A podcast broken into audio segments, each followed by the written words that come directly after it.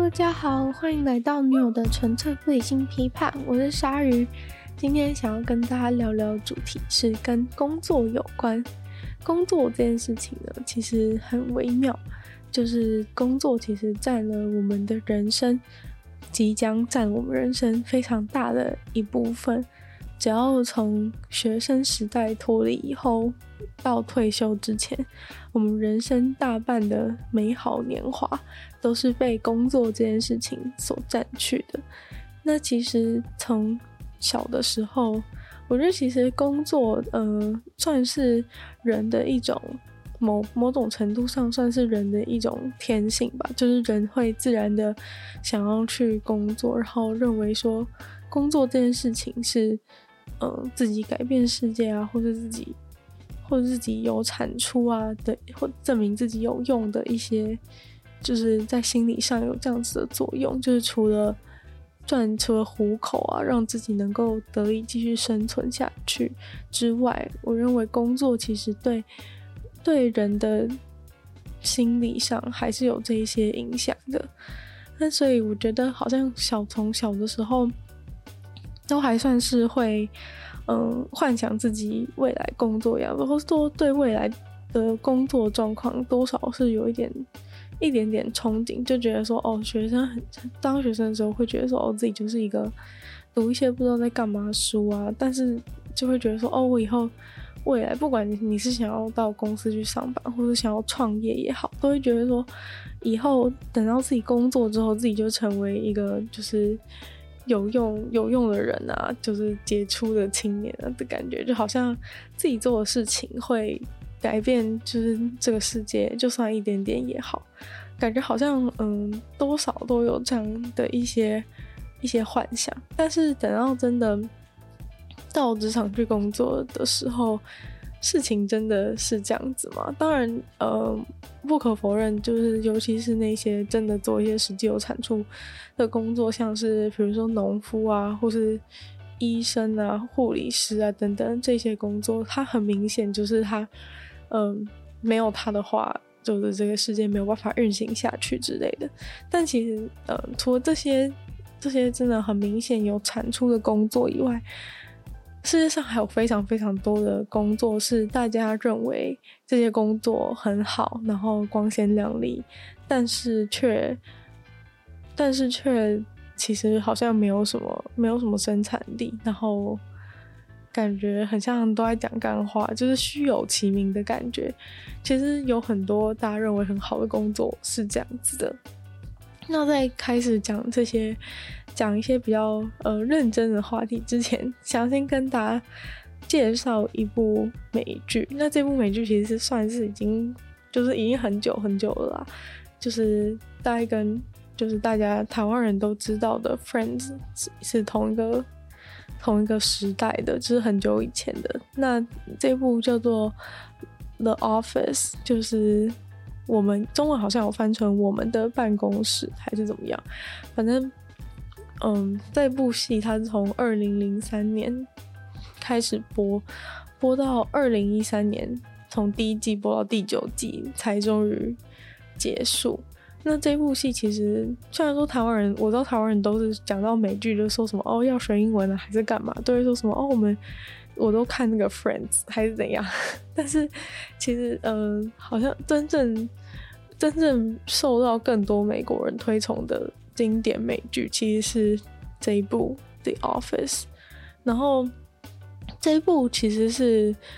一部算是伪纪录片的类型，然后然后搞笑喜剧这部分就跟《Friends》一样，然后但是跟《Friends》很不一样的事情是，《Friends》就是一大群人，然后就是没有做任何，就是诶不是一大群人，就是那几个人，然后他们就是没有做任何准备，然后跑到跑到纽约来想要。生存的一个故事嘛，那这个就还蛮就是不切实际的，就基本上如果你就是什么都没有，就是什么都没有，然后也没有任何技能，没有任何准备，就到纽约的话，其实应该会蛮惨的啊，就是你还要付租金啊，干嘛？其实 就是呃，那部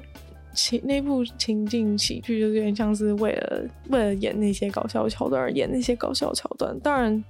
还是很多人认为它是一部很好看的戏，但是它毕竟就是有点有点抽离了真实的世界，就是可能里面的角色会花非常多的时间在咖啡厅里面相遇，然后就无所事事这样。对，那我们今天要，那我今天想要跟大家推荐的这一部《The Office》呢，它是，他就是受到呃美国在十八到五十岁之间的人们非常大力推崇、热爱的一部剧，因为他就是在演那个在一个真正的公司里面发生的一些日常，这样，虽然里面的。嗯，剧情而言的话，你也可以说是蛮废的。但是毕竟这就是情景喜剧嘛，它其实它主要剧情走向其实不是它真正关键，而是它在整部戏当中就是非常完美的体现了，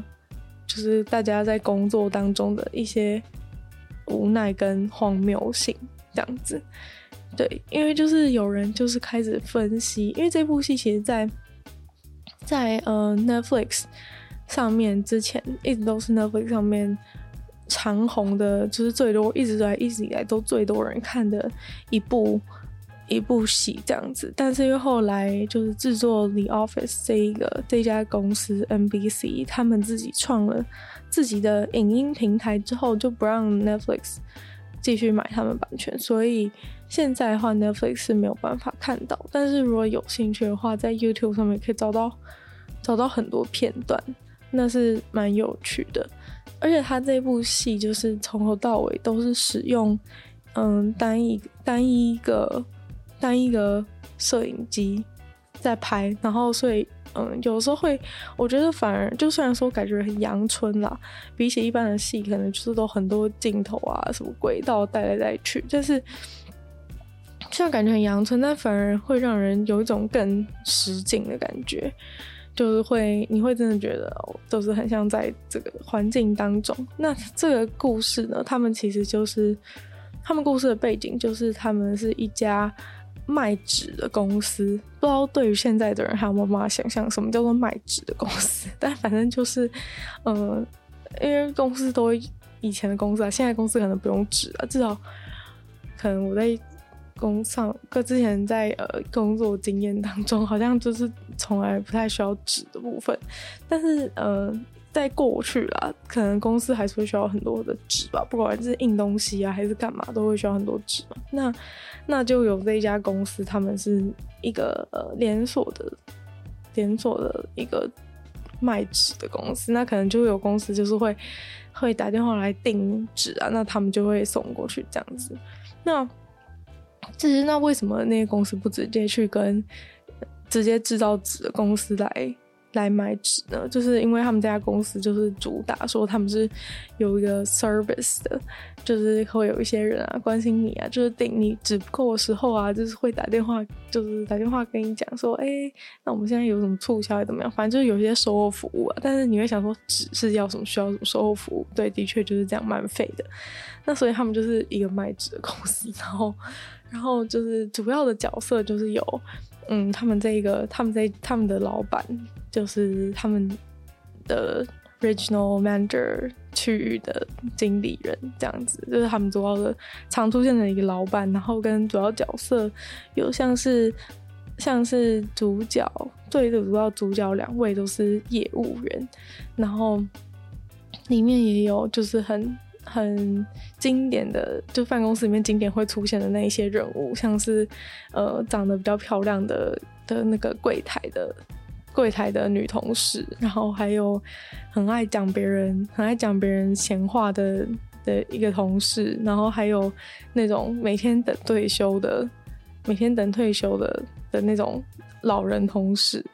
然后 对，反正就是一些呃办公室里面经典会出现的的人物都会出现这样，然后呃日常上面呢，主要就是他们这个老板啊，每天就是就是比起做就是管理团队啊、带领团队前进之类的事情啊，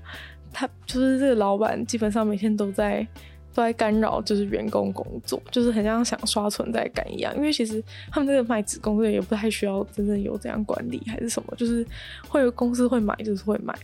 然后所以这个老板就是每天都在做一些干扰干扰同事上班的事情。有时候他可能就是为了帮一个同事庆生，然后在生在呃他生日卡片上面想要写一个想要写写一个就是令他惊艳的一个一则笑话，然后为了想那则笑话，就是可以想一整天这样子，反正就整天都在搞事，然后呃干扰同事上班这样。那所以这这办公室其实就是完全，如果完全没有这个老板的话，是完全没有关系的，大家都会过得非常好。那主角主角是呃两位业务嘛，那呃其中一位业务就是他应该是最受大家喜爱的一个角色，就是他每天都。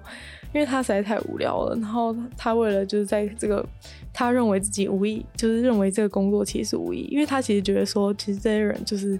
要这些纸卖得出去就是卖出去，并不会因为他就是多打几通电话，就是影响这个公司需不需要纸这件事情，所以他其实是打从心里认为自己的工作是没有意义的。那我相信这一部戏里面很多的同事都有这样子的感受，然后。那反正这个主角他就是整天就是在对另一个另一个业务，就是在对啊，就是整他就对了。然后就是有的时候就是什么放一些奇怪的东西在他的抽屉里面啊，不然就是什么把他整张办公桌搬到厕所之类的，然后就他来的时候就找不到。反正就是一些你觉得很智障的一些东西，但是在那个环境里面，你就会觉得其实真的蛮好笑，因为他就是在一个。大家熟悉的一个非常无聊的办公环境当中制造欢乐的一个角色，然后虽然你可能都觉得说哦，你是幼稚园嘛之类，但是因为他们做的是他们的工作实在是太无聊，所以大家都乐在其中。然后有的时候那个那个主角还会就是买通其他所有的同事，然后叫那个同事都都叫就是故意叫错某个人的名字。然后让那个人就激怒他，这样。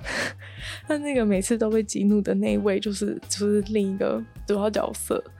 也是另一个业务。那他就是一个比较算有一点一板一眼的人嘛。然后反正就是他一直想要追求一个追求一个一个那个。职称的那个 title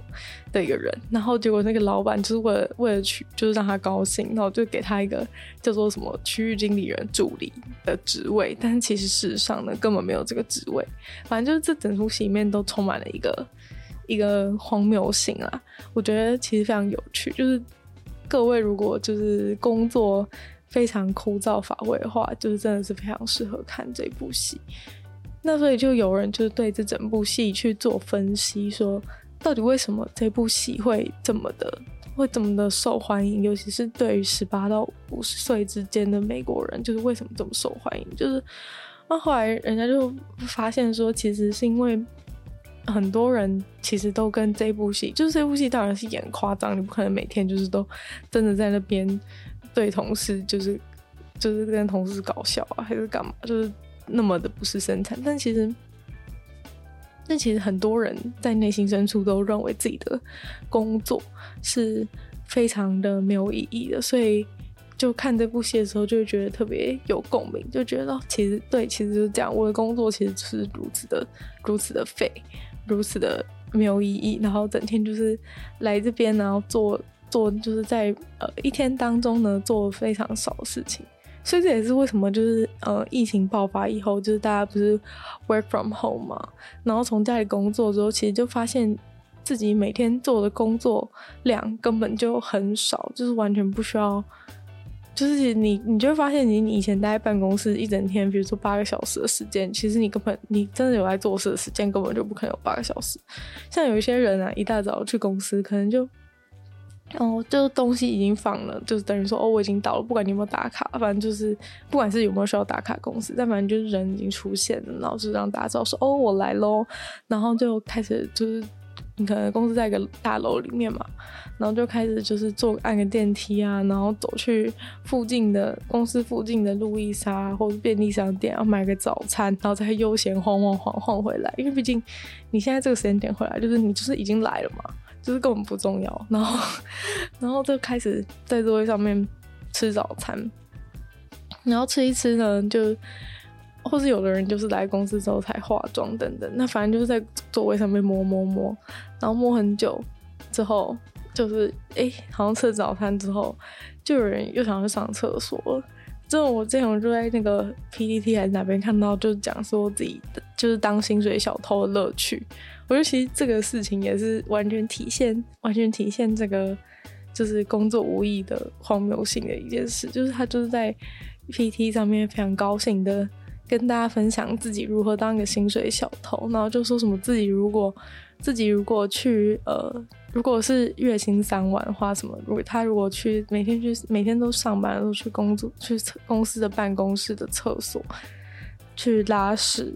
然后拉屎半个小时还是一个小时的话，他就自己他就净赚多少钱这样。然后我就觉得说，到底是多无聊啊！就是就是根本是 真的有点太好笑，就是他在那边认为说他自己每天在到办公室之后去拉屎，可以为自己带来多多大的效益。我觉得这件事情就是可以完全就是跟这个 The Office 想要传达的一个概念是完全相同的，对啊，所以其实大家就是这样嘛。那一般上班族的话，去上班的时间也不会太早，然后根据我自己经验啊，早上都是这样一晃眼就过去了。就其实我真的不知道早上到办公室的意义是什么，就是一晃眼就过去，就是大家那边买早餐啊，然后吃东西啊，干嘛的。一个早上就过去，然后又要去吃午餐，就是就是真的是，我觉得当然也是有那种真的很忙的人的工作，但是我相信这样子的人应该也不在少数。然后，然后就去吃午餐，然后真正开始工作，说都是吃完午餐回来才开始真正开工作，除非你早上有开会或什么的。对，但是当然我也知道有很多那种。每天都加班啊，或者怎样很忙的人，但是其实老实讲啊，就是现在虽然这边举的是一个比较闲，就是每天都只做自己最低限度应该要做的工作的人们，但是 其实那些每天加班啊，然后很早到办公室，很晚下班，然后打卡都不能打卡都不能打在就是自己真正来的真正来跟真正走时间的人，其实我也不认为他们真的觉得。他们真的觉得自己的工作是很有意义或怎么样？因为基本上，呃，根据统计，好像认为自己真工作真的有意义的人，好像只有三十趴还是怎样？就是大概七十趴的人都是觉得自己在做无意义的工作，所以 这比例其实相当惊人，相当的高。那其实呢，这种无意义的无意义的工作啊，就是有一个专有名词，就叫做 bullshit jobs。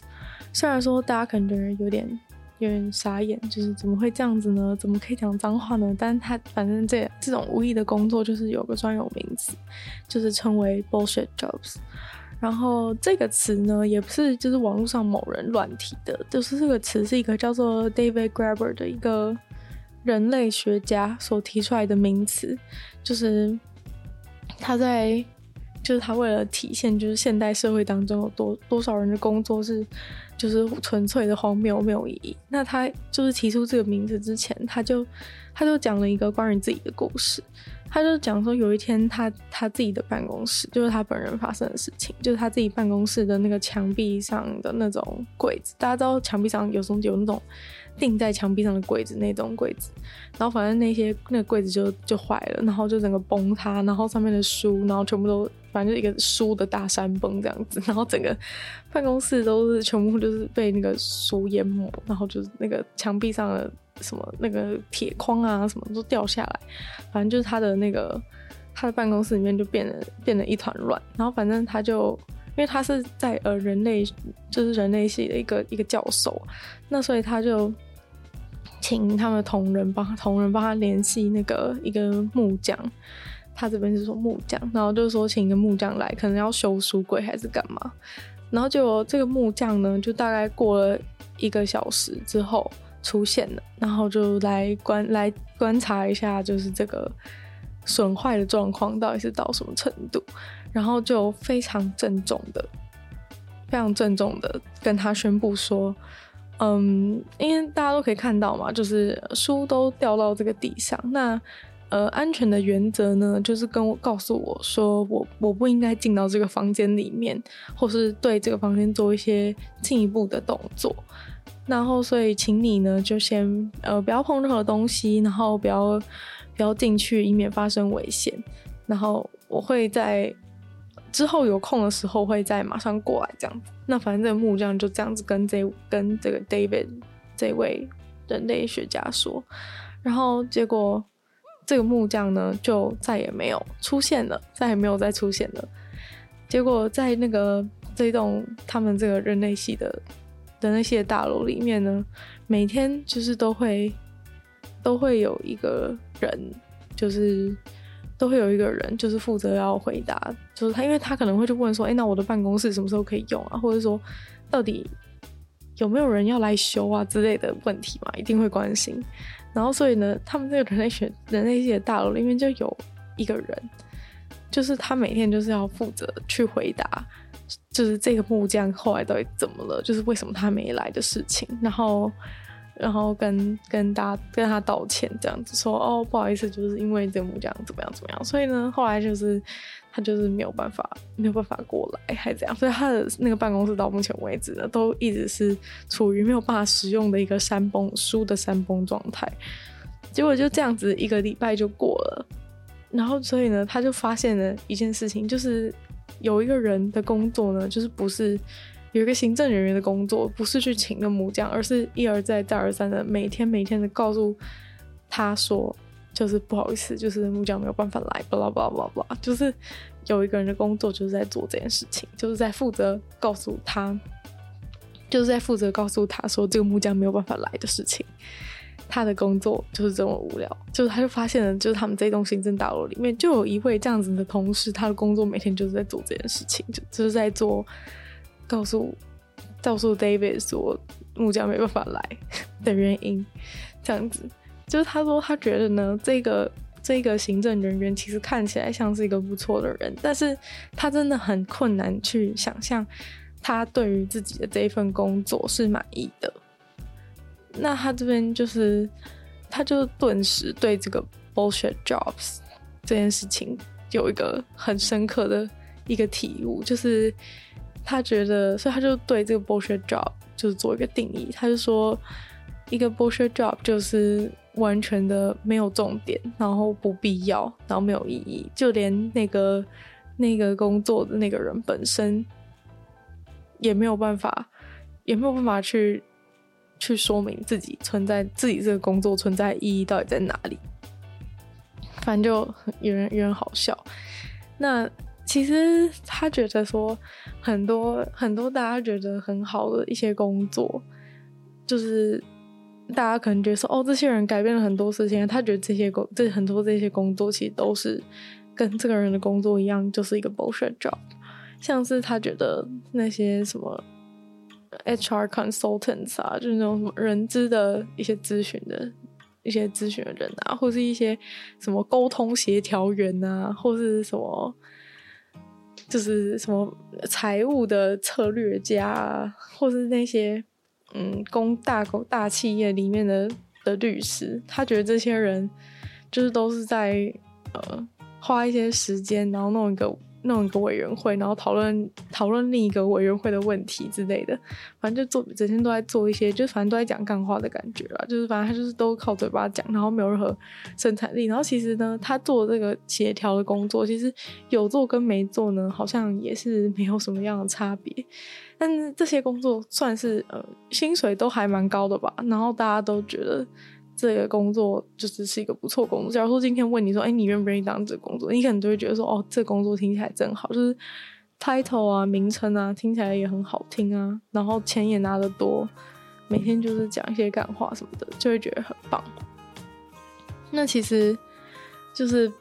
呃，我觉得一般人啊，很虽然就是他们他是认为说，他去问很多人，那很多人可能都觉得自己的那个工作是。完全没有意义，但是有一些人，他们不会去，不会去承认自己的工作没有意义的事情。那原因是在于说，他可能已经投注太多的人生在在工作这件事情上。然后，如果他在这个时间点，就他内心深处可能知道说这是一个没有意义的工作，但是他如果在这个时间点承认说他做的工作其实没有意义的话，那他等于就是否定了他整个人生。其实都没什么，都在做没意义的事情这件事。那既然那么多人觉得自己的工作其实是没有意义的，那就是时候就是来谈一谈工作，这些工作到底是怎么样发展至今。其实呢，呃，根据呃 Oxford 的一个研究，大概四四十七趴美国的工作和五十四趴欧洲的工作都被都被人家讲说，大概近年来就会被机器取代，然后这些工作就会不复存在。然后，嗯、应该大家都会听过，就是说从呃工业革命开始的时候，大家就开始担心说自己的工作都被。就是都会被这些机器取代掉。那从大概两百年前到现在，大家都一直在讲说，呃，既然机器都取代我们的工作的话，那大家不是都应该要，大家是不是都应该会很自然的失业？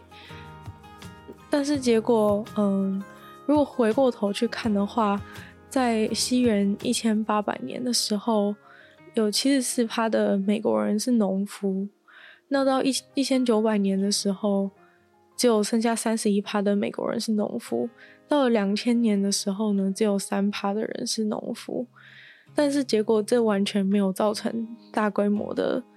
失业，就是大家到现在还是都有工作嘛，就代表说呢，就是那些呃有生产力的工作被机器取代掉了，但是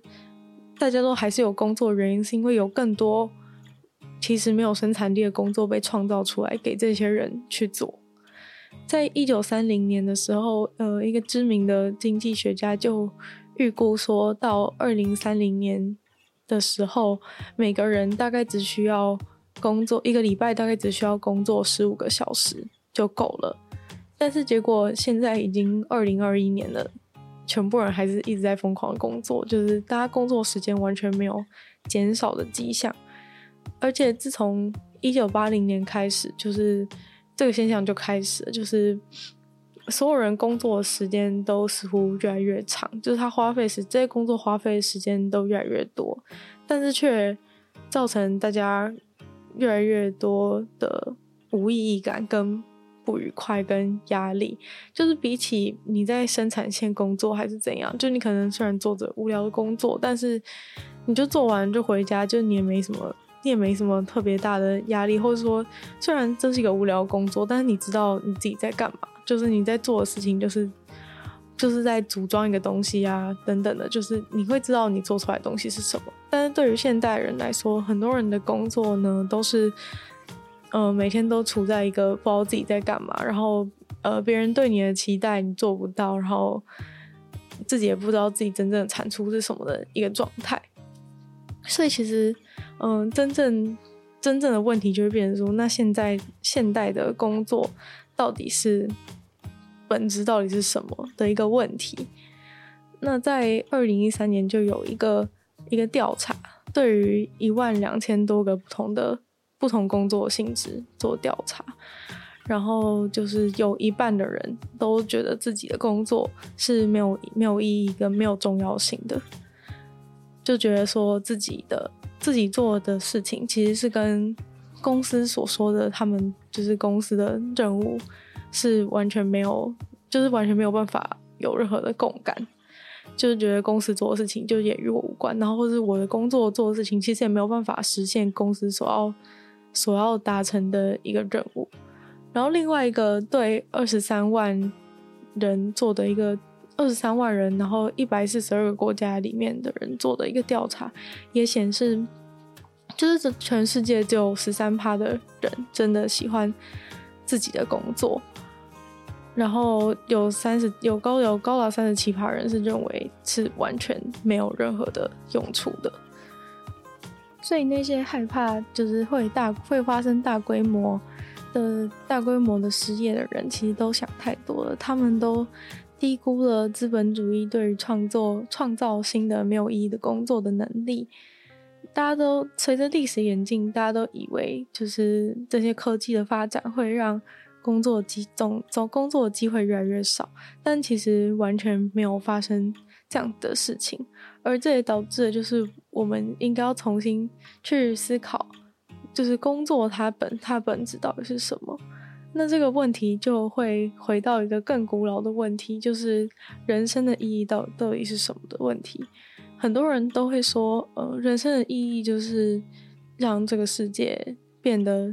就是漂亮一点，或者让这个世就是对这个世界有所改变一些，或者让这个世界变得更有趣一点。但是对于现代人来说，就是我们要达到这样子的目的呢，可能大部分人都会觉得是要透过工作。那大家对于工作的定义，其实呃比想象中的还要狭窄非常多。大家认为的工作，或者说可以改变世界的方式，其实都是。只有透过只只有透过呃赚钱啊，然后那些可以增加 GDP 数字的事情，大家才会觉得是被才会认为那是工作，或是那是可以改变世界的一种方式。就是那些嗯、不会造成 GDP 的事情呢，其实都没有办法被算在这当中。那其实嗯，大家呃从小到大教育就最后都是为了要去。做这一些能够提升 GDP 的工作，才能让自己觉得自己是有意义的。但是其实，嗯、呃，整个整个系统当中，就是对于寻找意义的，对于寻找意义的事情，其实是完全没有没有提到。就是到最后就变成，其实每个人一直努力到现在，然后觉得自己的工作是可以改变，可以改变世界等等，但其实最后都只是。最后都只是呈现在 GDP 的数值上，然后在意义的层面上一点都没有改变。而且最讽刺的事情是，科技的进步明明是让大家有更多时间可以去去做更多有益的事情，而就是逃离那些生产线啊，或是逃离一些比较基础而重复的工作内容，但是反而科技的进步却。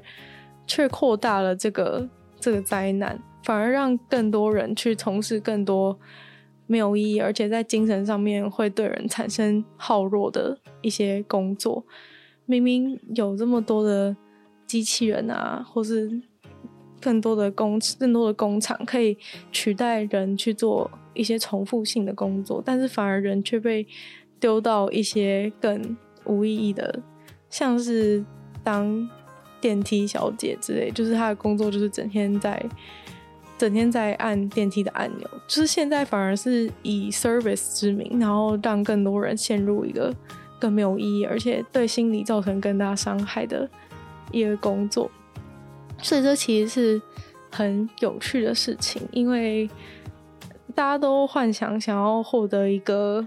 有意义的、有目的性的一个工作，但是结果最后呢，却只是。去就就只是只能用就是高的薪水来安慰自己做事情，其实是也许有那么一点意义啦，但其实内心当中也是非常的不确定。